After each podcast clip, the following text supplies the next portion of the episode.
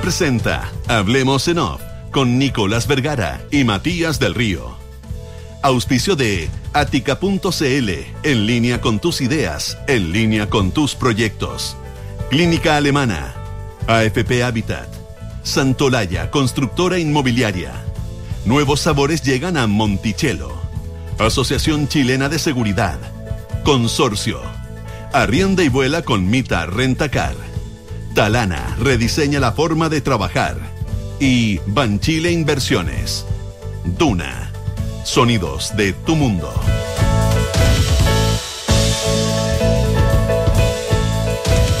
Buenos días, son las 8 de la mañana con 5 minutos. Junto a don Matías del Río, iniciamos una nueva edición de Hablemos en Off en Radio Duna en este jueves 25 de agosto del año 2022. ¿Cómo estás, Nicolás? Muy buenos días. Estoy alegre, estoy contento. ¿Qué Vi, una sola, vi un solo auto sin patente hoy día. Ayer vi tres durante el día. Mira, Y la cantidad de fotos que me llegaron. sí, me llegaron muchas también. Así que eso queremos dejarlo establecido. Eh, A ver, eh, ¿empezamos por lo anecdótico dramático o empezamos por la noticia que probablemente va a marcar las No, próximas partemos- 48 horas? ujú. Por lo más chico, porque ya hemos tocado el tema de fondos y esto es esto es un- un- en la periferia, lo, lo- lo- que ocurrió en Argentina que tuviste ayer, porque Sí. el tema no, no lo vamos a tocar en extenso, lo tocamos No, ayer no, y anteayer. contar- Pero hay un hecho, hay un hecho que es muy notable que no se puede dejar pasar. Sí, sí, hay un hecho. No sé, el, si yo lo pongo aquí en el teléfono, ¿se escuchará o no? Sí. ¿Se escucha? Sí. Sí, sí, sí. ¿Tú crees? Pero no era que el parlante de tu teléfono estaba malo. No, no, no, es, es para otra cosa que está Ah, ya, malo. Yo, bueno, te- yo está algún día te voy a, algún día te voy a No, no, explicar. dale, algún día te voy a Ponlo explicar. Y compártelo con la gente. Sí, lo voy a, lo voy a, voy a ponerlo. Tú me dices si se escucha o no. Eh, Ahora había que tenerlo listo poner. alentar la idea de que le puede realmente alentar la idea de que le puede pasar al fiscal Luciani lo que le pasó a Nisman. Miren, hasta acá lo que le pasó a Nisman es que se, se suicidó. Hasta acá no se probó otra cosa. Yo espero que no, que no haga algo así el, el fiscal Luciani, que en verdad, nada, pana, está, él Él es el presidente de la República de Argentina, presidente de la Nación. El presidente de la Es- Nación. Es que es importante decirlo, porque no es un claro, no, entrevistado. no, no, no, un analista político, Es el no, es un, no es un líder de, de una barra brava, es no, el no. presidente de un país que dice que ojalá el fiscal que hoy está Luciani, que está acusando a Cristina Fernández de una asociación ilícita y está pidiendo para ella 12 años de prisión más la inhabilidad perpetua para cargos políticos por ser jefa de una asociación ilícita, ojalá ese fiscal no haga lo mismo que hizo Nisman, Alberto Nisman, que había anunciado una acusación que incluía a Cristina Fernández. ese día él tenía imputado Cristina Fernández a Néstor Kirchner por el caso de la AMIA. ¿eh? Y es el caso del atentado de la AMIA, una causa por espionaje en la ciudad de Buenos Aires. eh, y, y Nisman, ah, hay una, hay una serie en Netflix, yo se la recomiendo. Sí, claro, sí. Es verdad que nunca quedó claro qué pasó con Nisman judicialmente. Pero, pero el día que tenía que ir a la, a la- a la- a la fis- con la a acusar al tribunal, apareció muerto con un tiro. Eh, y fue un, un- un escándalo espantoso. eh, y bueno, y el presidente de la República en Argentina dice que ojalá este fiscal no haga lo mismo. Eh, que para él es suicidio, o sea, para él, este juez, este hijo de juez y este hombre pegado del Estado de Derecho, ya tiene resuelto algo que la justicia no ha podido resolver, no pudo resolver, él tiene resuelto que es suicidio y no un crimen. Eh, la verdad que la amenaza o el tono de amenaza de las palabras de Fernández dejan helado. Ese tono tranquilo, Deja dejado, que es como me, me decía más temprano, no se me acuerdo si era la, la palita, que no, el pate Catenol Isabel Caro, ese tono que es el tono, Mm. el, el tono del verdad, del que de- de- la- teme la verdadera amenaza, porque no es una, no es una salida de Altisonante, claro, no, gritona, no. No, es- eh, no, no es una salida de madre, es como algo no te deseo el mal, Nicolás, Sí. pero ojalá que papá. Y- Ese y tono. tú, sí, ¿eh? y yo, yo entiendo que tú cruzas de repente por, por, por, por la avenida Poquindo. yo sé que ahora salen tus hijos del colegio. Sí, sí, yo sé que ahora salen tus hijos del colegio. Yo sé que tú bajas a tomarte un café, cruzas a Poquindo. Brutal. No hay un Transantiago con malos frenos, no vaya a pasar algo por el estilo. Eh, eh, es, es verdad. eh, eso es... eh, Pero que lo haga el presidente. Si eso es increíble porque lo haga un líder político y ya está mal también. estamos hablando del fiscal Luciani, el fiscal, eh, que es importante entender, porque no se está refiriendo a cualquier persona, está refiriendo, no está, no está hablando de un actor político, no está hablando de un adversario político, no está hablando de un enemigo personal, está hablando de un fiscal del Ministerio Público. Con nombre y apellido. Con nombre y apellido. En causa que se está viendo estos días. Bueno, en fin, ya está hecho, O- el, hecho el caso. 8 de la mañana, 9 minutos.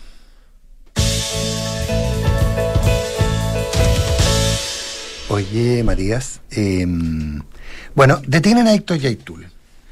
Yo, yo creo que quiero analizarlo desde, varias perspectivas. En una de ellas, eh, a partir de algo, de recordando algo que tú dijiste, creo que lo primero, para que lo despachemos rápido, algo que tú dijiste en algún minuto. ¿Te acuerdas cuando criticamos muy fuertemente al fiscal Abbott? Tú pusiste un punto de suspensión. Tú hiciste una... Salvo que, esté, que sepa algo. Salvo que, salvo que él sepa algo y salvo que él esté actuando de una determinada manera en función de no perjudicar. Tú lo dijiste claramente, lo dijiste con esas palabras y por eso quiero. Que era tan impresionante la Claro. impavidez con que hablaba ese señor que Claro. decía, o, o- o es- o vive en, en Júpiter o sabe algo que por su cargo no puede decir. Y yo voy a ser benevolente pensar que eso era, digamos. Claro. Sabía que esta operación a estaba mí, en a mí me genera, a mí me genera alguna duda, pero uno tiene que otorgarle por lo menos el beneficio de la duda, en términos que si lo miramos por resultado, a ver, no, no, por resultado lo vamos a ver en un rato más, cuando, cuando, cuando el Tribunal de de Garantía califique la prueba. Pero, pero por ahora, efectivamente, ahí hay un, un- un dato y que yo quiero destacar que tú, que hiciste una crítica muy dura, en la misma crítica dejaste abierta la ventana de la posibilidad de que Abbott estuviera actuando eh, de de- de- por, por- por razones de buen servicio, ¿ah? por razones eh, privilegiando el resultado más que el momento. Y eso, y eso yo creo que, que es importante aclararlo.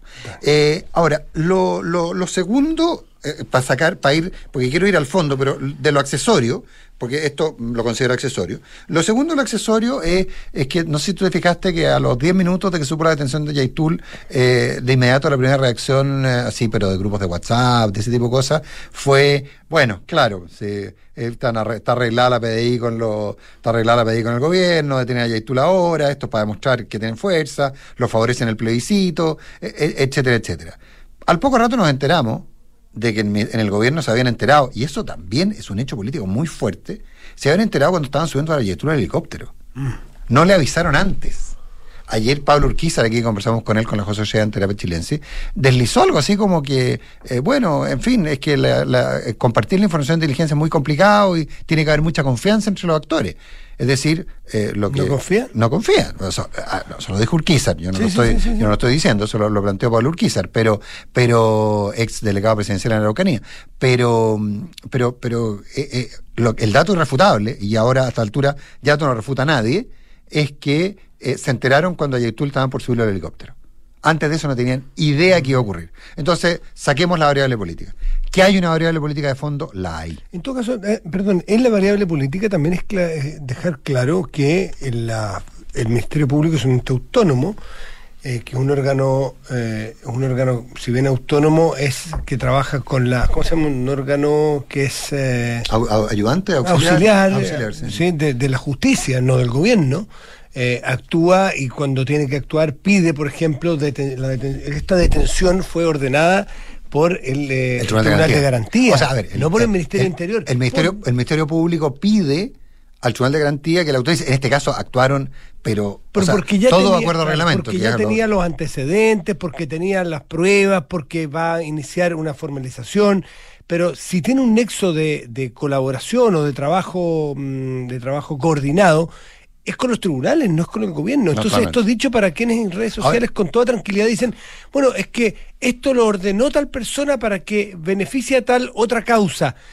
Esta, no, no se puede ser tan frívolo. No, no, de- no. de Por- decir. por- Una cosa es que una operación de este tipo es razonable, puede ser, puede que no.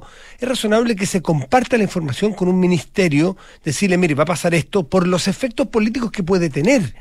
Pero eso en cuanto a la. Pero no es la coordinación formal. Es decir, si dijeran Sí, contra, si dijeran contra, voy a poner un caso ficticio, un, un jefe de la policía o incluso un fiscal, por coordinar los efectos políticos que pueda tener, anun- le avisa reservadamente a un ministro, un caso ficticio, porque esta ministra, a un ministro del Interior, el ministro podría asentir y decir muchas gracias. En el, en efecto, puede hacer nada más. no podría decirle, oiga, no, no, no, no, hágalo pasado mañana porque... No, señor, le estoy Ahora- contando de buena onda. Ahora, podría llamar a su vez a un amigo para que llamara al director de investigaciones y le dijera demórese un poquitito. Ya, pero esto no es una medida digitada del gobierno. No, no, no, no, no, claramente, no, no, es que eso es lo que yo quería, lo que yo quería destacar y quedó demostrado. Ahora, yo no sé si eso es bueno o malo para el gobierno, porque yo, para serte honesto, sin ser mal pensado, ¿ah? en la misma lógica de lo que tú planteas, Matías, para mí era lógico que el director de investigaciones había llamado a las 9 de la mañana a, a Isquia Siches para decirle, eh, ministra, estamos por eh, tener- estamos por detener a Yaitul para que, para que no la sorprendan y yo le aviso cuando esto pase. ¿Ah? Eh, eh, pero, pero el que eso no haya ocurrido, Matías, es sintomático Sí, también es un hecho. es un hecho un hecho que uno no puede no puede dejar de lado porque eh, porque sí hay una relación muy directa entre las policías y el Ministerio del Interior sí la hay ¿ah? entonces y lo que probablemente aquí hay una una compartimentación de la información súper relevante entonces eso como como elementos políticos respecto al otro. Respecto al- al- a la forma en que se hace la operación también hay que hay que entender que esto eh, está bajo el paraguas o el fantasma de la operación huracán y ahí tú lo acuerdas que la- que- una operación muy burda en la cual se inventaron pruebas, eh, que por lo demás la justicia a- a- lo- lo- así lo ha decretado, eh, se montaron pruebas y permitieron entre otros la detención de Yetul, ya hace, hace algunos años. Bueno, en este caso entiendo, por lo que se ha dicho públicamente y por algunas informaciones que uno ha recibido más lateralmente, eh, el, el- el ministerio, el- el Ministerio Público estuvo todo el tiempo pidiéndole al Tribunal de Garantía autorizaciones para, por ejemplo, medidas intrusivas. Se plantea la existencia de medidas, medios intrusivos. Eso lo dice el comunicado del, del minuto uno, el comunicado de la Fiscalía, que son los medios intrusivos. Seguimiento, cuentas bancarias, eh, teléfonos. Claro. E intercepciones rastreo de- telefónicas. Ah, ¿también cuenta bancaria? También. Ah, Entiendo, eh, o sea, medida intrusiva. eh, Ah, esas son, en eh, general, eso, ya. claro, puede ser una medida Es que sé intrusiva. que en este caso sí hubo seguimientos y sí, lo dijo el fiscal, y sí hubo, eh, hubo intercepción te- de llamadas telefónicas. Y eso es lo que hace que se configure, bueno, vamos a verlo a las 10 de la mañana en la audiencia de formalización, el, hace que, que- que parte de las pruebas sea que está involucrado o que se estaría involucrado directamente en robo de madera. Aparentemente hay, hay o, o imágenes o, o- o intervención telefónica de Yaitul participando en, en- robo de madera. Sí. Hay un, no, que entiendo que un robo que evaluado en 90 millones de pesos, Está- ese puntualmente. Está georreferenciado su teléfono en ese lugar. eh, él, eh, bueno, pero el teléfono no tenía él, pero hay llamadas de él desde ese lugar. eh, no sabemos si tienen que ver con el fondo, con que dice, oye, ya llévense, el, venga el camión para acá, vaya el camión para allá. No, no, no. no. El robo de madera, entonces, no hay no- la, la- la ley del robo de madera, la nueva ley que se quiso hacer el año pasado, no, no, no fructificó, no No, es avanzó. un, es un, es un es un Es un- de- debe hurto ser un hurto, hurto claro. simple, creo Debe que ser sí. un hurto, una cosa Sí. menor. Y, y- y eso es parte de lo que hoy se le va a formalizar. Pero además, afortunadamente, y eso él ayudó con todas sus amenazas y con toda la presión y toda la, con toda la bravuconería que tuvo, ayudó a que el gobierno eh, se hiciera parte también. Porque esto parte en el gobierno de Sebastián Piñera el 2020 Enero del 2020. y este gobierno se hace parte al ampliar la querella por, por infracción a la ley de seguridad del Estado, la LSE.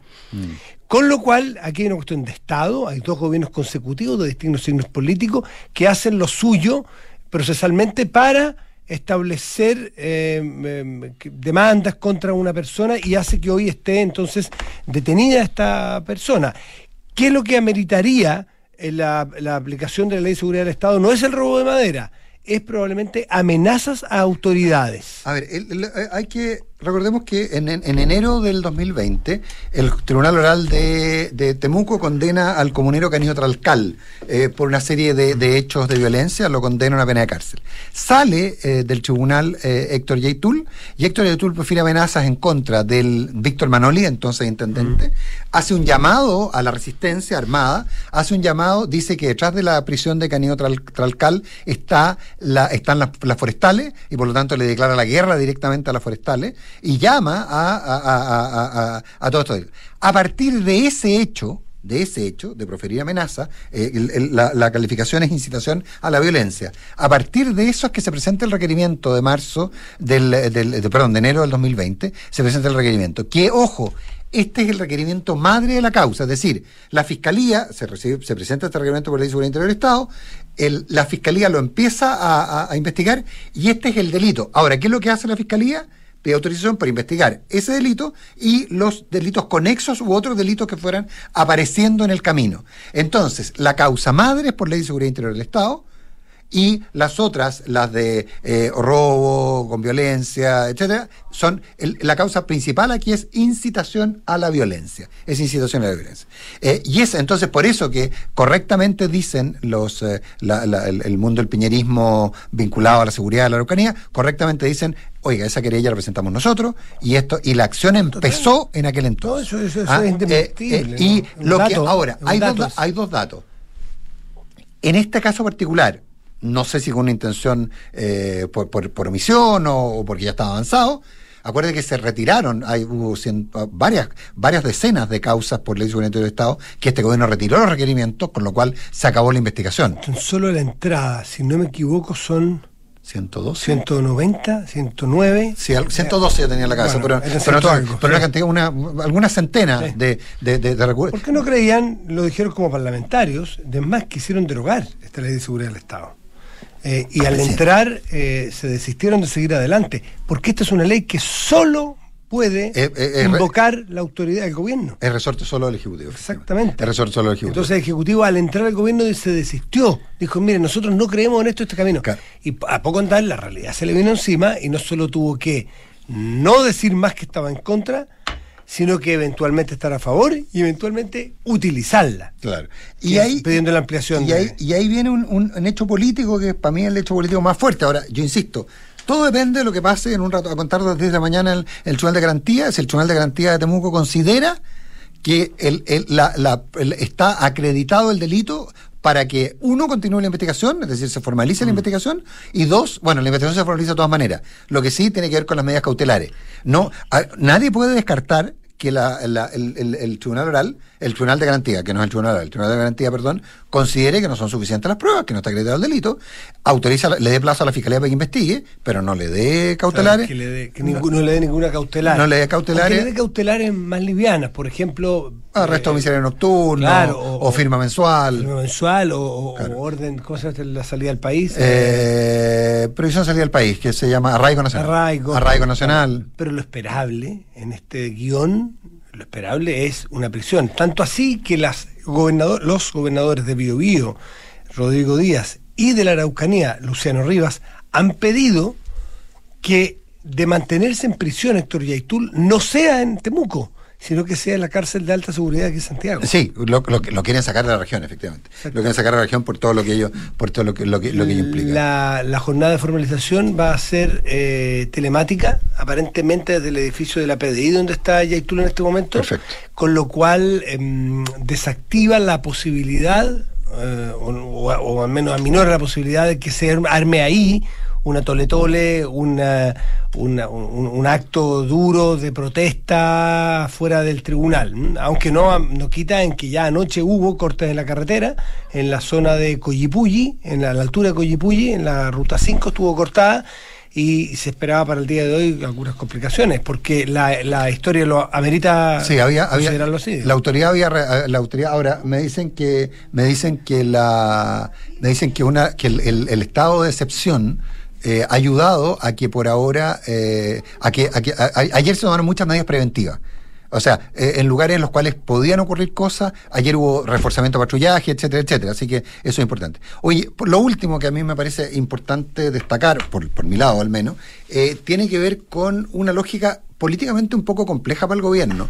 ¿Cuál es el que finalmente a, ti te, a uno lo persiguen las frases, lo que uno dijo, lo que nosotros decimos la gente por suerte se lo olvida, lo que dicen las autoridades no se les olvida. Y, el punto de fondo es que acuérdate que el gobierno dijo que ellos, a propósito de las declaraciones de Yaitul, declaraciones posteriores de Yaitul, las más recientes, las de Peñalolén por sobre todo, el presidente de la República dijo que ellos no perseguían ideas. Y esta es una en, en esa definición, esta es una querella por, por, por ideas. Eh, y eso es lo duro de la, de la, de la declaración anoche de la CAM, eh, cuando ellos sostienen que es, esto es un punto de inflexión. Y cuando critican hasta al Partido Comunista, lo que al Partido Comunista no le había gustado, nada. Llaman al sabotaje de hidroeléctricas, forestales. Forestales, salmoneras. Salmoneras mineras, me parece que también. Por lo tanto hay que estar muy preparado, si no se sería muy inocente en pensar que no van a actuar. Y habla, y, y, y le, y además es, es curioso porque le dice al, al Frente Amplio, a los actuales gobernantes, La pseudo izquierda. ¿Ah? La pseudo izquierda. La pseudo izquierda y los herederos, los continuadores de la concertación. Para mucha gente eso es un insulto. Un ají. Es un ají. Un ají. Un ají. En una herida sangrante. Un ají. un ají en una, en una herida sangrante. 8.24. 824.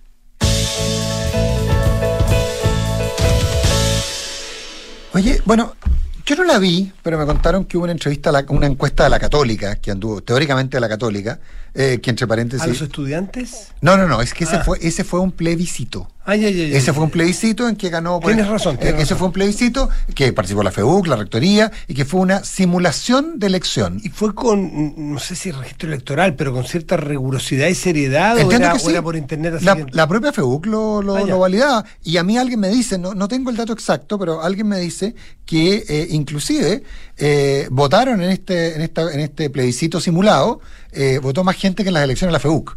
No, no tengo el dato, no tengo el dato claro. Pero, pero en fin, ahora, eh, es notable el comportamiento de las facultades, más o menos se, se comportaron como uno se imaginaba que se iba a comportar, eh, pero el resultado fue eh, por, por cuatro puntos, algo así, 52-48, una cosa por el estilo, ya. ganó el rechazo ¿ah? En, en- en la católica. Ahora, el, eh, el pero, pero no es esa. Tú hablas de una encuesta. Una encuesta fake que daba, entiendo que empate o gana, empate y con el margen ganando la prueba. Eh, que circuló, la católica la desmintió, no existe, pero ¿cuál es el punto? Y, y- y- y si, y si existiera tendría que desmentirla, pues acuérdate que hay prohibición de divulgar. Por supuesto. Hay prohibición de divulgar. Si ese, ese es el tema mucho más de fondo. Y entonces hoy día Marta Lago escribió una carta al Mercurio que tiene varias, eh, eh, varias, eh, varios temas interesantes. Básicamente esta locura de que el Tribunal Constitucional eh, aprobó una normativa, una normativa por sospecha e influencia sin ninguna evidencia. Ah, eh, dijo que no, que con la- la- las encuestas podían influir. Entonces, efectivamente, la verdad que es cierto que ese fallo del Tribunal Constitucional es al menos discutible desde la perspectiva de un simple ciudadano. No, no tengo idea del fondo. Pero, pero también Marta Lagos. eh, eh, en, en su carta eh, hace una au- au- autocrítica a las encuestas y dice tenemos que hacer una autocrítica hoy tenemos encuestas que van que dan desde el 3,3 a- desde 3,3 hasta 16 puntos de distancia a favor del rechazo sin una clara estimación de cuántos irán a votar eh, a ver, eh, primero que nada, yo creo que la única con 3-3 de diferencia que yo he visto es una que hizo la propia Marta Lago. En general, eh, en general la diferencia, y hay una que da 16 puntos, pero, pero, pero considerando el 100% del... En general, estamos hablando que las encuestas en promedio se comportan bastante parecido. ¿Ah? Se comportan bastante parecido, dan entre 10 y 8 puntos, de, entre 8 y 10 puntos de, de diferencia. O sea, no sé. Pero lo que me complica es que más abajo Marta Lagos plantea que prácticamente tendría que haber una normativa que fijara la metodología de, eh, de- de realización de las encuestas. Es, me- es Y- mejor que y- uno. Y después una suerte de financiamiento público de las encuestas. A ver, lo del financiamiento público me parece que, no sé, creo que, que- que es un poquito exagerado. Pero el problema práctico, cuando tú estableces una metodología, en, en las ciencias sociales, la gente piensa que no, pero en las ciencias sociales hay más evolución, más avance casi que en, la, que en las ciencias puras, que en las ciencias duras. Eh, entonces, eh, lo, que, lo que era considerado un mecanismo válido de, de encuesta hace, hace algunos años, hoy día está completamente al margen. Es decir, las metodologías evolucionan todo el tiempo, se van haciendo cargo de la existencia de nuevas plataformas, de nuevos mecanismos tecnológicos, de, de, de nuevas estratificaciones sociales. Entonces, rigidizar por ley la forma en que se pueden hacer encuestas, eh, quitándole a la, a, a la encuestología, por de alguna manera, la posibilidad de, de superarse y evolucionar, a mí me parece, eh, yo no creo que ese haya sido, bajo ningún punto de vista, que haya sido la intención de la intención de la de la mm, eh, eh, la intención de, de, de- de la de, Marta Lagos plantearlo de esa manera. Pero, pero me llama la atención, o sea, regularlo. No, no, ahí, ahí no llego. Es mucho mejor que, que haya registros de cómo le fue a cada encuesta las veces pasadas. Si una encuesta anda ni por las tapas hace tres elecciones, solita va a ser una encuesta poco valorada. Y, poqui- y solita va a desaparecer porque nadie la va, va- va a poner plata para financiar un trabajo que es caro per se. Por lo tanto, es mejor. eh, aquí con las encuestas se, se pierde tiempo y energía en criticarlas, en, en- o en favorecerlas, o en tenerla favorita, o en decir que aquí o que allá. Hablan, es como los fallos. hablan, o sea, los jueces hablan por los fallos. Claro. Ustedes pesquen para atrás CADEM, pesquen para atrás Criteria, pesquen para atrás Pulso Ciudadano, pesquen para atrás la que ustedes quieran y ustedes mismos vean y compárenla con la realidad, con lo que pasó, si es tan fácil. Y vean para juicio de ustedes cuáles son buenas y cuáles son malas. Lo que pasa es que. ¿Y cuál metodología anduvo mejor para ti, algún tipo, o para todas, o para algún tipo de, en- de- de plebiscitos o, o- o elecciones, o, y cada uno haga su trabajo, pues confíen en la gente, si la gente no es lesa. O vamos a hacer un ministerio de la encuesta para que nos haga un semáforo verde, azul, rojo y amarillo. Esta encuesta es amarilla. Oye, crezcan, po, Mm. crezcan, ¿o no? Eh, bueno, sí, sí, yo, yo diría que, que por ahí va el tema. Y, y nuevamente esta cierta tendencia a pretender que el papá Estado lo regule todo y nos diga cómo hacerlo. ¿ah? Eh, eh, eh, la demoscopía, como se denomina esta ciencia, es, muy es muy compleja. Entonces, y le vamos a dejar entonces, finalmente vamos a decir que sea el INE el que haga las encuestas, porque esa es la, una meto- la única metodología aceptada. 8.30 y... No, 8, y 30. 30. 30. 30. 30. 30 con, con cero final. Un tema solo de percepciones, no de hechos. Solo de percepciones. Quiero anunciarlo para que no... Me, de- me estoy poniendo nervioso. No, no, no. Es que quiero ver si lo compartes o no, porque las percepciones están eh, estimuladas por tantas cosas, pues y a veces erróneas muchas de ellas. Tengo una sensación contraintuitiva de que está baja la tensión política plebiscitaria. No noto días tensos, no noto días Yo hubiera esperado mucho, lo comparto 101%. Percepción, usted puede compartirla o no, eh, eh, pero yo noto que está entre lo de Yaitul, entre que lo de Argentina, entre lo de que, bueno, otros temas. Hay veces cuando la cosa está tensa, que se, el aire se parte con cuchillo, no entran otros temas, no, no pueden entrar. No. Hoy día estamos hablando de vuelta un poquito de Ucrania, porque se cumplen los seis meses. Sí. Estamos hablando, afortunadamente dirán algunos, bueno, pero eso es también síntoma de que, y ahora, yo tengo mi explicación, que también es una explicación así bien poco científica. O sea, con, el dedo. Claro, que sacando el dedo por la ventana. Yo siento que hay poca tensión y que no está así. Y yo creo que tiene que ver con que mucha gente está, da- está dando por cerrada esta elección. Sí. Está dando por listo, ya está. Y, y la misma clase política ha ayudado las encuestas y la clase política ha ayudado a hablar más del 5 de septiembre que del 4. Exacto. Con lo cual, la gente da por sentado que va a pasar una determinada cosa. Cada uno pensarán uno, algunos Claro. pensarán que gana la prueba, otros el rechazo.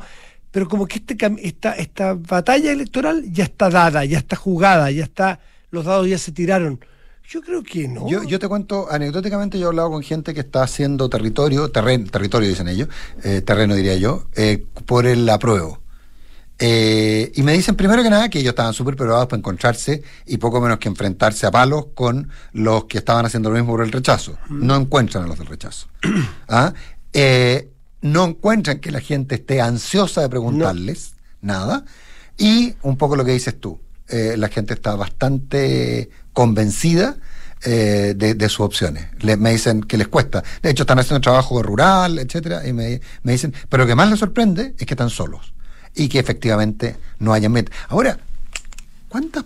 No sé, bueno, uno, uno no recorre tanto la ciudad ni el país, pero unos pocos, unas pocas palomitas del rechazo. a una- 10 días. A 10 Y días. tampoco estamos viendo La, la franja no está marcando nada. nada. no, no- El despliegue del presidente también se ha bajado, ha bajado de intensidad. ha bajado de intensidad. Ahora, hoy, hoy día lo retoma. ¿eh? Se va a ir Puede al ser, norte. pero, pero a 10 días uno esperaría que en cuerpo y alma, todos los días, porque en un momento sí se jugó todo. Todo, todo. Acuérdate que había. dejó en la calle. hubo y logró y logró cambiar la tendencia. Hubo algunos no, no cambiar la tendencia, logró cambios. digamos. Hubo algunos días que el presidente hizo consejos de gabinete, si no me, si no recuerdo mal, dos días consecutivos, o un viernes y un lunes, Sí. en distintas comunas. Una recuerdo que era Puente Alto porque el alcalde protestó, dijo, no me avisaron. No me avisaron. Eh, y otras fueron no sé si en San Bernardo o en La Pintana. Y yo no estoy viendo actos masivos en un La lado. Pintana, ya eh, ha habido a lo mejor actos masivos, pero qué tan masivos son que no han, no, se han- no, no, no, no los No, han- y, el, y el tren, le bajaron bastante el perfil al tren en su minuto, etcétera, etcétera. Ahora, hay una, hay una sola, lo comentaba más temprano con Isabel Caro de la Puebla Catena y Rodrigo Álvarez. Hay, hay, una, hay una constante que hoy día lo dice en algún diario Mauricio Morales. Eh, el gobierno asume que tiene que ganar por más de 10 puntos para ganar la- el plebiscito, para que la opción apruebo gane, la opción apruebo tiene que obtener en la región metropolitana y en Valparaíso más de 10 puntos de diferencia con el rechazo Y en el resto de las regiones del país, el promedio de todas las regiones del país, la, no puede ser, la diferencia no puede ser mayor que 5. Es decir, tiene que ser menor, que el rechazo gane, si el rechazo gana por menos de 5 puntos en todas las regiones, salvo la, la metropolitana y, Valparaíso, y en la metropolitana de Valparaíso el apruebo consigue 10 puntos de diferencia sobre el rechazo, el apruebo gana. Cualquier cosa distinta de eso. Hace prácticamente imposible. Ahora, tú ves que se están jugando al margen. Va el presidente va a Copiapó, una zona en que eh, en que el eh, una, debe ser la que gana la prueba o una de las dos que ganan la prueba según las últimas encuestas. Eh, es eh, Atacama, Coquimbo y Magallanes. Mm. Son la, sí, las sí. dos en que gana, las tres que en que gana la prueba.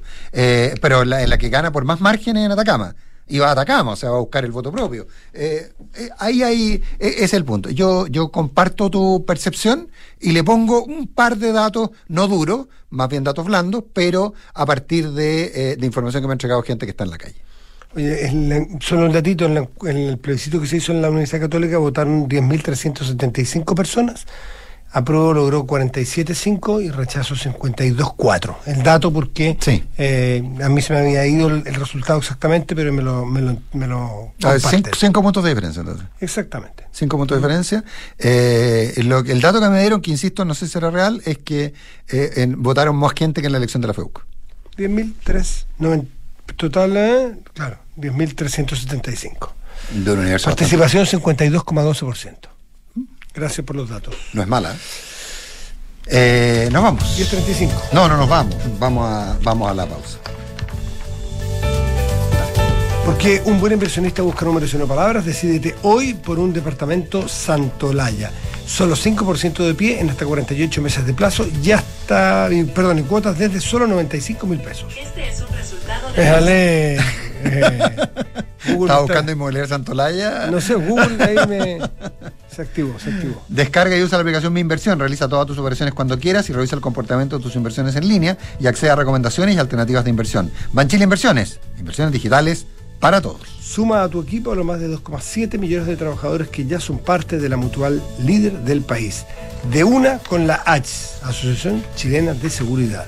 Ática tiene un nuevo e-commerce, tendencias en pisos y muros, grifería, sanitarios y todo para renovar tus espacios a precios increíbles con garantía y calidad Ática. Visita ática.cl, en línea con tus ideas, en línea con tus proyectos. Las noches en Monticello son para vivirlas con los reyes del disco y funk. Disfruta una experiencia única este sábado 5 de noviembre con todos los éxitos de Earth, Wind and Fire Experience Fit All McCase. Monticello apuesto te va a gustar.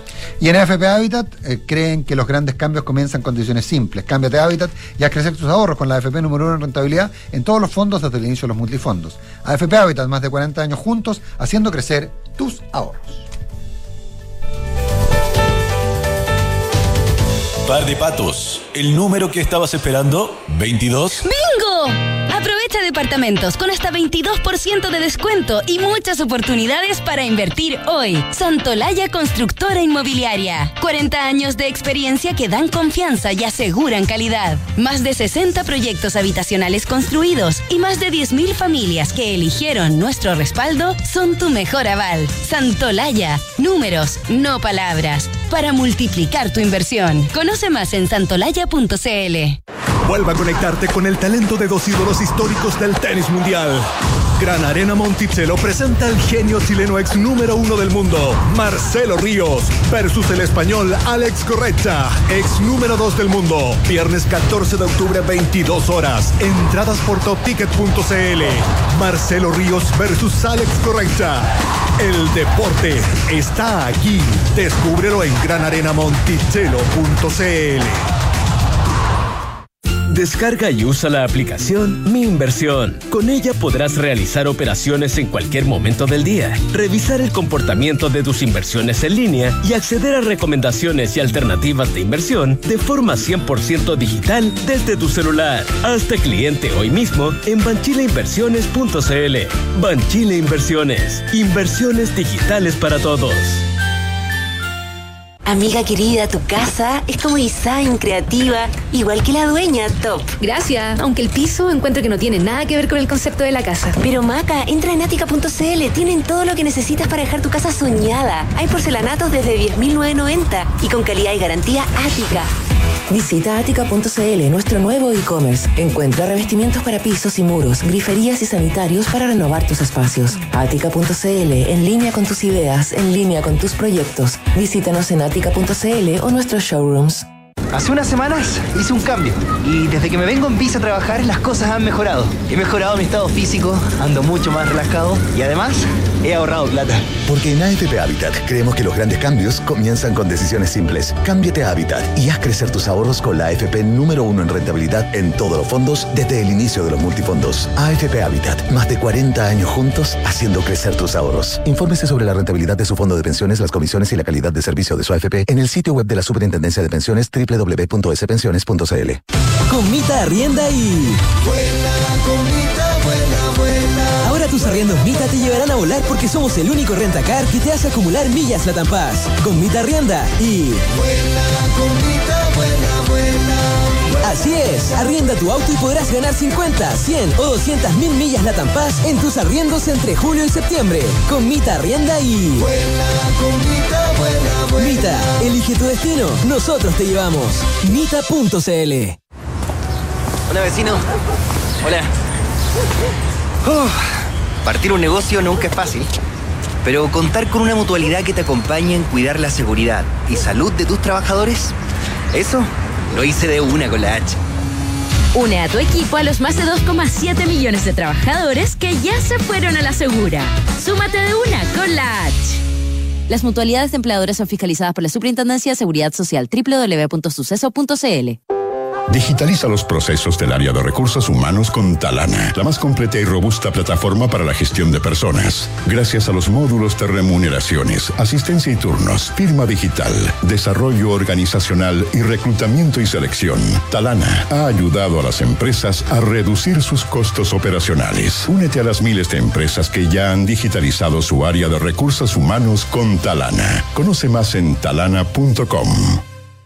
Desde que me pagan intereses por el saldo que tengo en mi cuenta vista de Banco Consorcio, por fin hay alguien que me paga a mí. Y no todo es. Gordo, ¿pagaste la luz? Don Andrés, recuerde pagar los gastos comunes. Señora, aquí está la cuenta. Pide la cuenta más de Banco Consorcio, una cuenta vista que te paga un 10.25% de interés anual solo por tener saldo en ella. Pídela 100% online en consorcio.cl. Tasa de interés anual calculada en base a tasa política monetaria del Banco Central más 0.5% al 1307-2022. Infórmese sobre las comisiones asociadas a la cuenta más. Otorgamiento sujeto a evaluación comercial. Infórmese sobre la garantía estatal de los depósitos en su banco en www.cmfchile.cl. Te felicito pensar que después de tanto esfuerzo por fin va a abrir tu propio local. Uf, sí, se hizo esperar y al fin llegó el momento. En un ratito más vienen de Verisur a instalar la alarma mientras aprovecho de terminar unos últimos detalles. Ah, Verisur, la alarma cero visión. Sí, la misma que puse en mi casa. No se demora nada en instalarla. Los llamé hace un rato y hoy mismo dejan mi negocio protegido. Protege tu negocio con la alarma Cero Visión de Verisur, capaz de actuar antes que lleguen las fuerzas de seguridad. Calcula online en verisur.cl o llama al 600-385-0003. Activa Verisur, activa tu tranquilidad. Hablemos en off. Nicolás Vergara y Matías del Río están en Duna. Súmate a lo que a los que arrendaron en Mita y vuelan, porque aún quedan muchos premios de 200.000 millas la Tampaz. Bueno. Todos tus arrendos efectivos participan hasta el 12 de septiembre. Arrienda y vuela con Mita Rentacar. Eh, que nada detenga tu pasión por el deporte. En Alemana Sport encontrarás un gran equipo de kinesiólogos y todo lo necesario para acompañarte en el proceso de recuperación, en tu proceso de recupera- recuperación y que puedas retomar tu deporte. Saca lo mejor de ti, infórmate más en alemanasport.cl. ¿Sabías que existe una cuenta vista con la que podrías estar ganando intereses en este preciso instante? Conoce la nueva cuenta más de consorcio y aprovecha las ventajas de una tarjeta de débito para manejar tu plata. Solicítala en consorcio.cl. Eh, ahorra tiempo y costos en la gestión de los recursos humanos. Hazlo con Talana. Dedícale más tiempo a tu equipo. Conoce más en talana.com. 8 de la mañana con 43 minutos. Está con nosotros José Ramón Valente. Eh, ¿Cómo estás, José Ramón? Hola, Bien, José Ramón, ¿y ¿cómo ustedes estás? cómo están?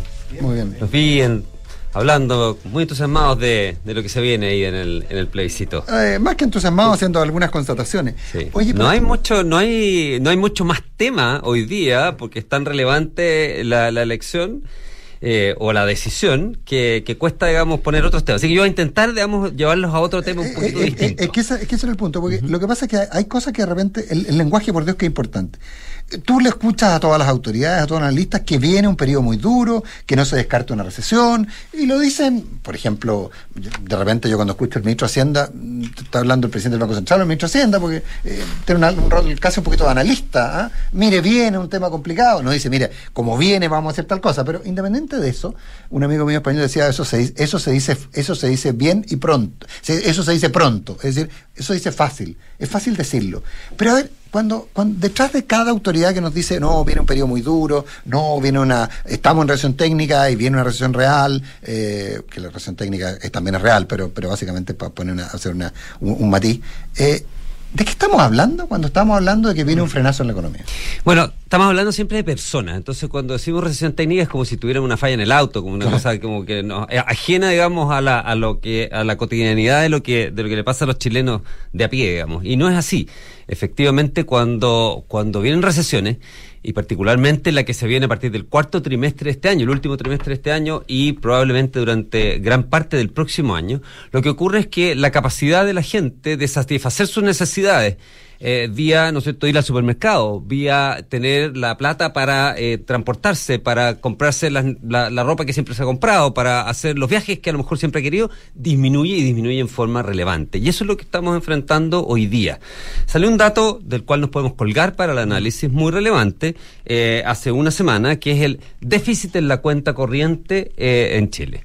Eh, es súper técnica la palabra, ¿no es cierto? Y por lo ta- y además de- tú le pides a cualquier economista que te explique y te empieza a decir, no, mira, es que es la eh, resta entre exportaciones menos importaciones, más el pago de intereses, menos el pago de dividendos y te perdiste completamente. Entonces, en simple, para entender y poder hacer el análisis, el déficit de la cuenta corriente es, de- es decir, cuánta pl- plata estamos gastando de más respecto a la plata que somos capaces de generar. Y por lo tanto, ese déficit lo que muestra es lo que le estamos pidiendo prestado al resto del mundo. Es básicamente decir, mira, estamos gastando más de lo que producimos y nos financia, nos financiamos de otro lado. Ese otro lado pueden ser reservas que nosotros hayamos acumulado en el pasado o deuda, externa. La magnitud de ese déficit es súper interesante, porque la magnitud de ese déficit acumulado en los últimos eh, 12 meses es de cerca de 26 mil millones de dólares.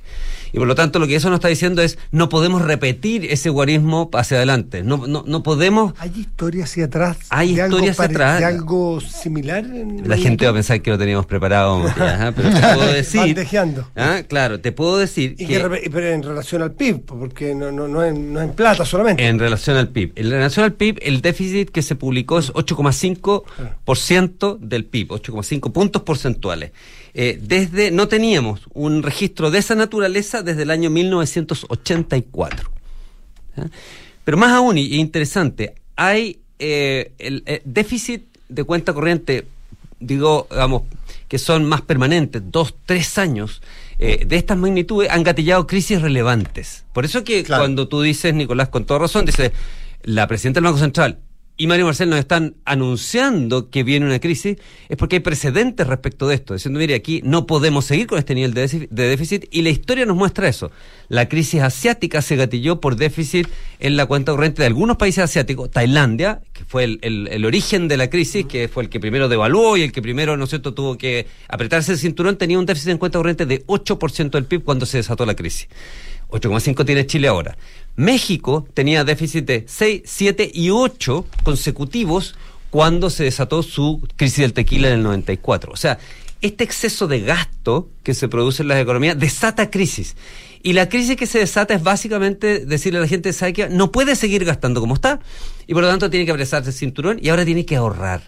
Y el país tiene que crecer y usted no se puede gastar toda la plata que el país genera, porque tiene que ahorrar parte, porque tiene que pagar parte de la deuda, ¿no es cierto?, que acumuló en los años en que se dio la fiesta. Y eso es lo que probablemente viene para Chile hacia adelante. Digo probablemente porque lo otro que no sabemos es la función de reacción de la sociedad ante este apretón de cinturón y no sabemos la reacción, eh, ¿no es cierto?, de la política respecto de este apretón de cinturón.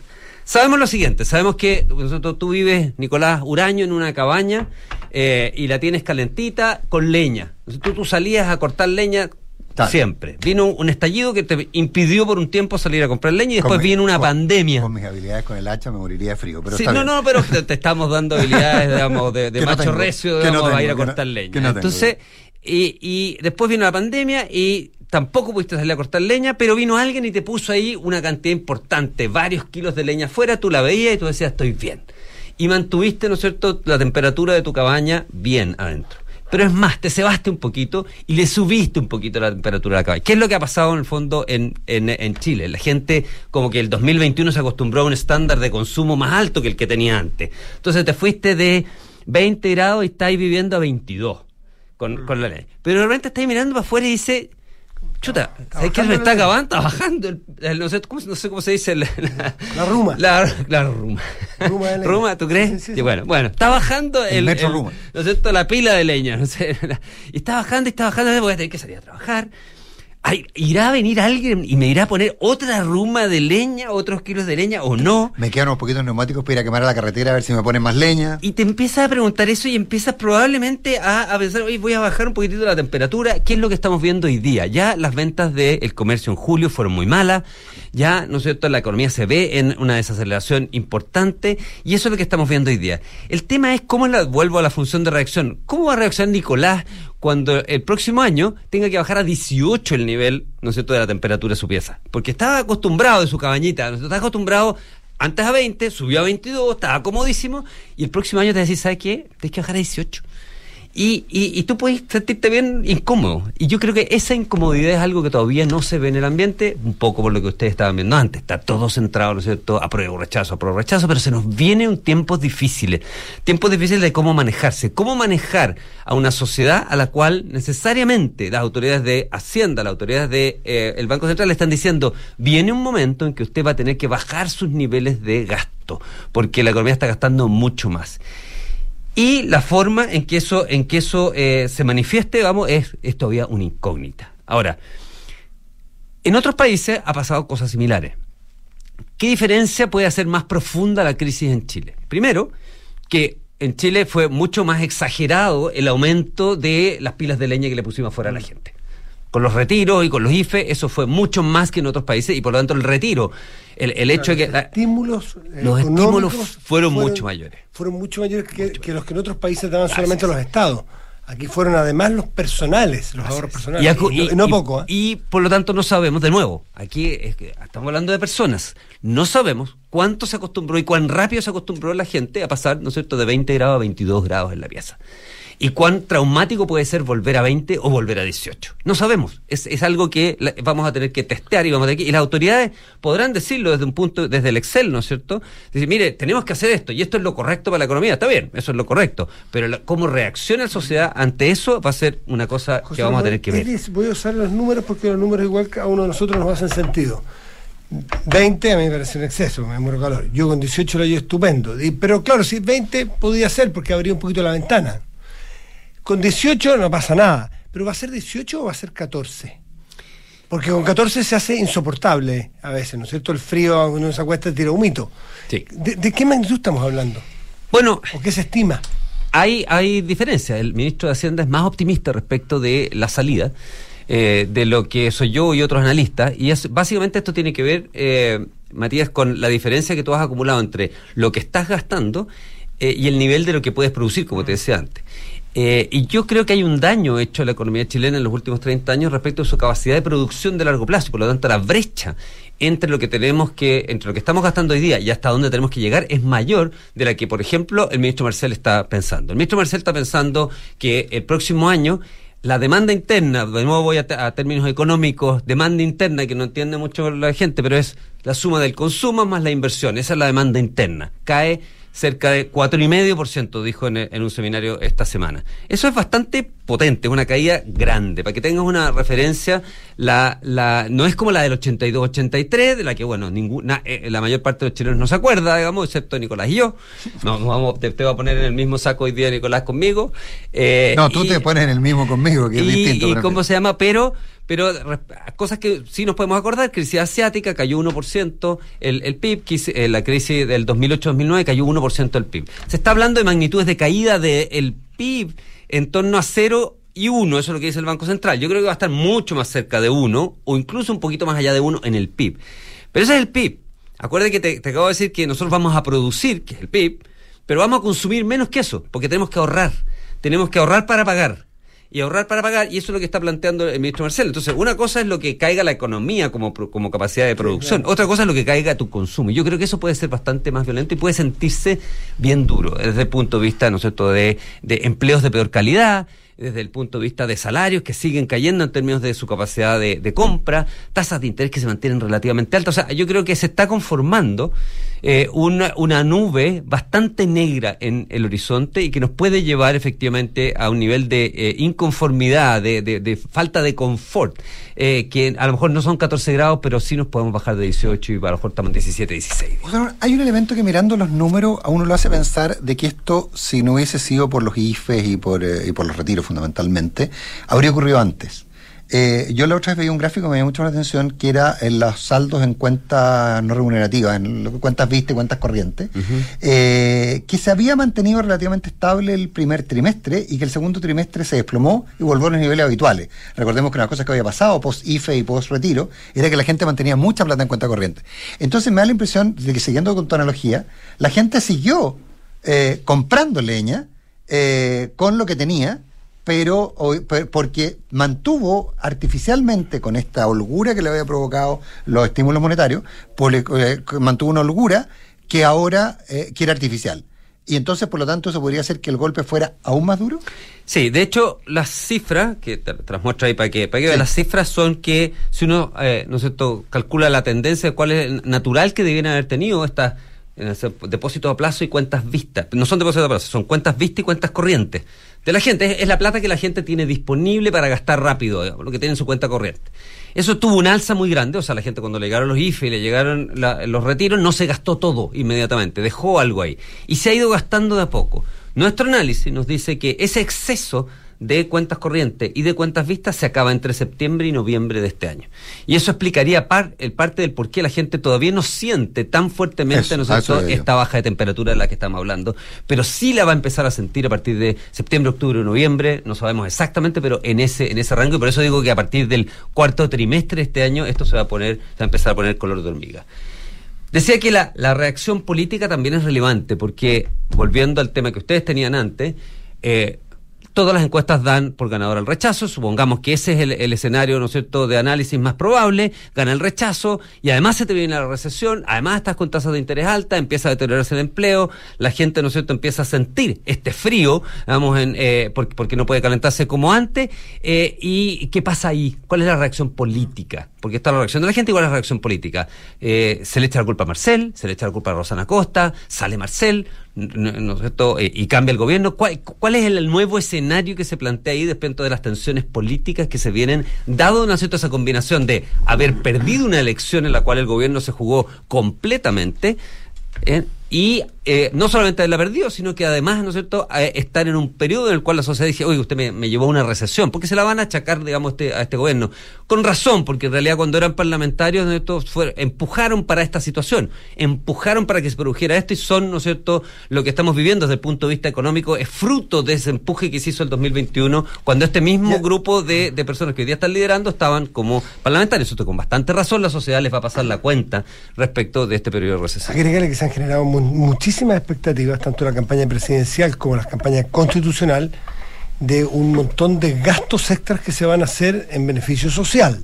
Eh, em- se empiezan a prometer y se han prometido, y en la cabeza de muchas personas no está exactamente el ajuste. No está No. exactamente, de- ya no digo de las economías domésticas, hablo de la economía del país, que el país va a, a otorgar o va a entregar un montón de derechos nuevos que significan mucha plata, pues. Eh, desde instituciones que hay que montar en el evento de que se instale una nueva constitución, hasta eh, por gastos, digo yo, sencillamente objetivo, ¿eh? a eh, un, un montón de, de- de beneficios que se han prometido y que parece ser que no son los momentos para salir de gastos, como una familia hoy día desubicadamente que empieza a planear las mismas vacaciones que hace cinco años.